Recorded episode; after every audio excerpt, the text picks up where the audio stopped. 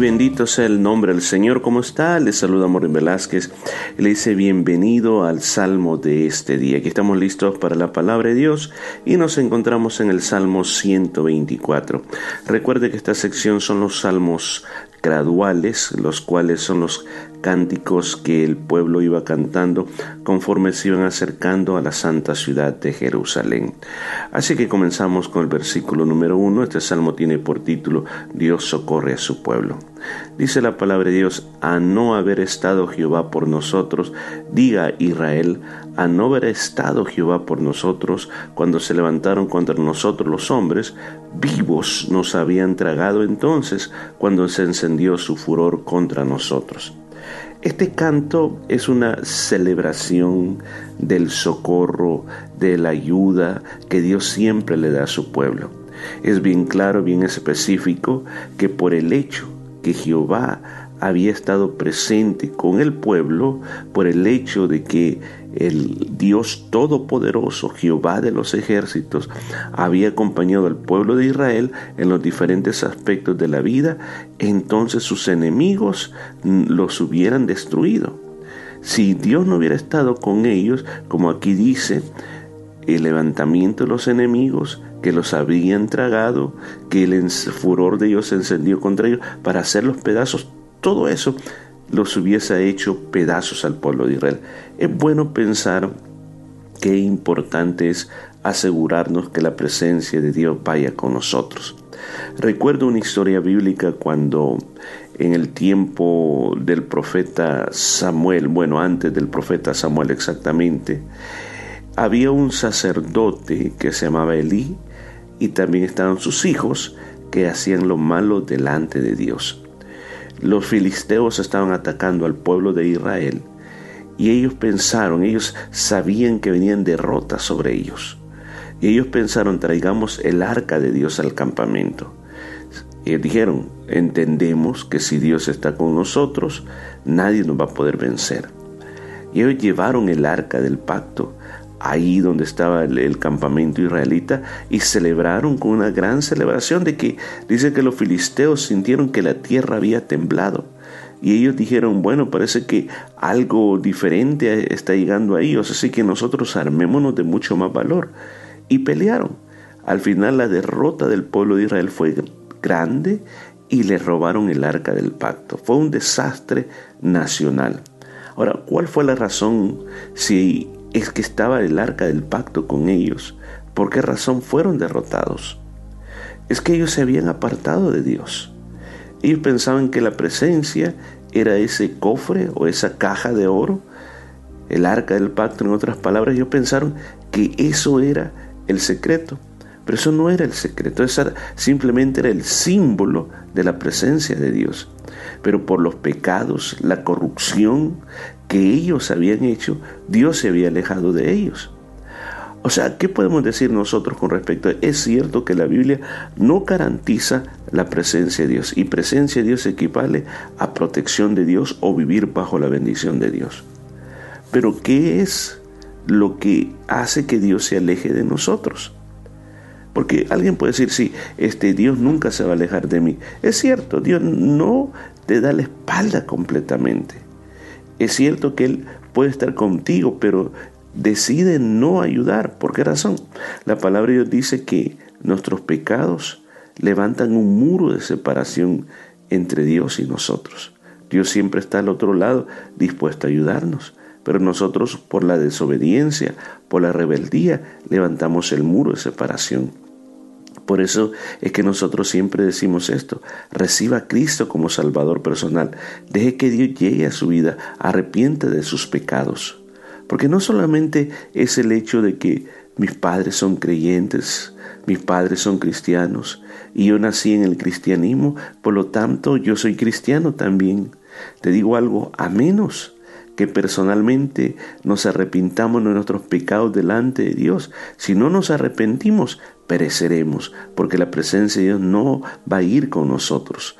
Todo comienza arrepintiéndote de corazón para que vengan los tiempos de restauración. Dios cuando está con su pueblo no permite que el enemigo le haga daño. Por eso es importante que también nosotros cuidemos día a día nuestra relación con Dios. La palabra de Dios también dice que no constrictemos al Espíritu Santo. Muchas veces nosotros lo constrictamos, o sea, cuando dice constrictar significa que el Espíritu Santo se entristece y se aleja. Ahora, si se aleja, ahí está el problema. Jesús dijo, porque separado de mí, nada podéis hacer. O sea, nada nos va a salir bien. ¿Por qué? Porque nos separamos de Dios. Por eso yo te invito, renueva día a día tu relación con Dios. Sigue diciendo el salmista David, entonces nos habrían inundado las aguas, aguas, sobre nuestra alma hubiera pasado el torrente. Aquí está hablando de los problemas los problemas que crecen y crecen y crecen, que al final parecen como ríos que nos están ahogando, como también ir dentro de un río que cuando recién acaba de llover, que va como un torrente arrastrando todo lo que hay a su paso. hubiera entonces pasado sobre nuestra alma las aguas impetuosas, o sea, que está viendo la situación de sentirse como un río que te está ahogando y te está arrastrando. Piense que ese es el trabajo del enemigo. Él no lo hace de un solo, sino que él comienza con aguas que parece que son inofensivas, que quizás no nos llegan pero ni a los dedos de los pies. Pero si nosotros no identificamos los problemas, cuando sintamos vendrán las corrientes y nos ahogarán. Ahora, pero como dirá, pero es que como yo puedo saber cuando los problemas están viniendo, claro que a veces se sabe y a veces llegan de repente. Pero ¿cuál es el consejo que está dando eh, el salmista David desde el principio? Bueno, que Jehová esté con nosotros. No nos apartemos de esa presencia. Cuidemos la presencia de Dios. No permitamos que Él se aleje de nosotros. Versículo 6. Bendito sea Jehová que no nos dio por presa a los dientes de ellos. Como un león, imagínense, un león que tiene un venadito en su boca. Dice, el Señor no permitió que nosotros quedáramos así delante de nuestros enemigos. Dice, nuestra alma escapó cual ave del lazo de los cazadores. Se rompió el lazo y escapamos nosotros. O sea, de que aquí está diciendo que no es que también 0,000% de que nunca estuvieron en problemas. ¿Cómo no? Aquí lo que nos está diciendo que ellos escaparon como, como el ave del lazo de los cazadores, se rompió el lazo y escapamos nosotros, o sea, que los tuvieron amarrados, pero Dios los liberó. Aquí como es bien importante recordar de que muchas veces Dios, a pesar de que nos está protegiendo, nos deja que atravesemos dificultades. ¿Por qué razón?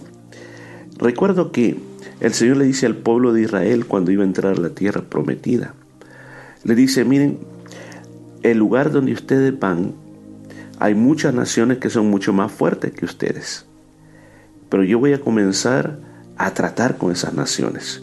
Voy a comenzar a sacarlas de sus tierras. Voy a comenzar a traer juicios sobre ellos para cuando ustedes lleguen, ustedes puedan habitar sus ciudades, las ciudades de estas naciones. Pero dice, no los voy a destruir a todos, no los voy a destruir a todos. Porque si los destruye a todos, las bestias van a tomar posesión de la tierra. Voy a dejar algunos de ellos para que ustedes aprendan a luchar. O sea, este principio nos enseña que el Señor no libra todas las batallas por nosotros, sino que nos deja a nosotros el porcentaje más fácil para que nosotros aprendamos a pelear nuestras batallas. El Señor va delante de nosotros, va limpiando el camino, va haciendo que las cosas que nos destruyan no nos vayan a destruir, pero sí nos deja para que nosotros batallemos con la fuerza de Él y con el poder de Él. A pesar que las aguas te estén inundando, ten confianza, Dios te va a sacar adelante.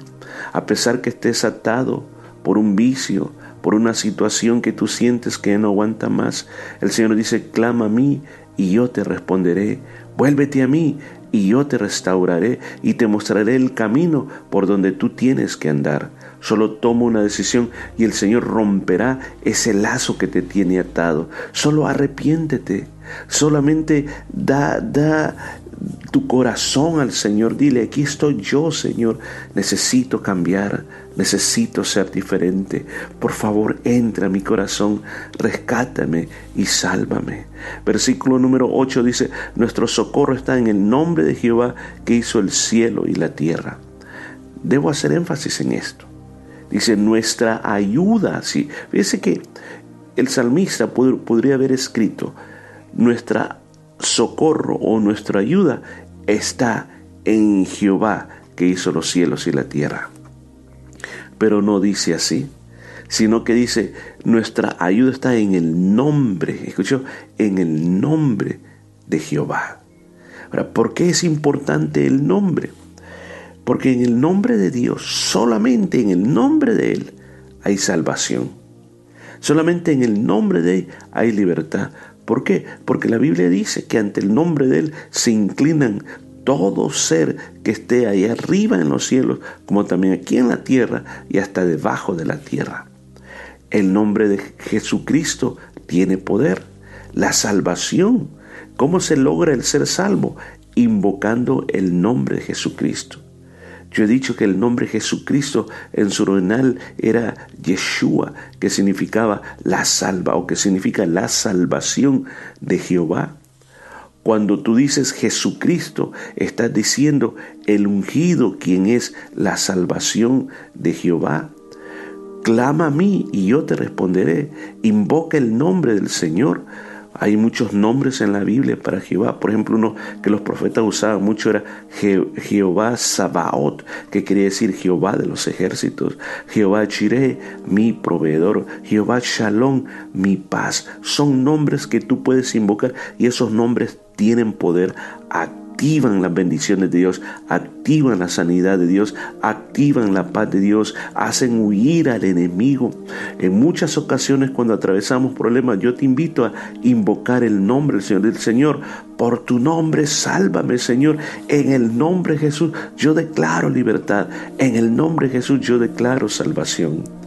Hay un solo nombre que produce la salvación del alma y es el nombre de Jesucristo. ¿Por qué vagar en esas cadenas de pecado, de maldad? Cuando tú tienes un nombre que es sobre todo nombre. Ahí donde estás en medio de tu situación, simplemente arrepiéntete, dile, Señor, perdóname. Señor Jesús, invoca el nombre. Señor Jesús, sálvame y serás salvo. Vamos a dejar hasta aquí. Salmo 124 lo terminamos poniendo nuestra esperanza y nuestro socorro en el nombre bendito de nuestro Señor Jesucristo. Oramos, Padre, te damos gracias por esta palabra. Gracias porque tú nos has iluminado y nos has traído vida por esta palabra tan preciosa.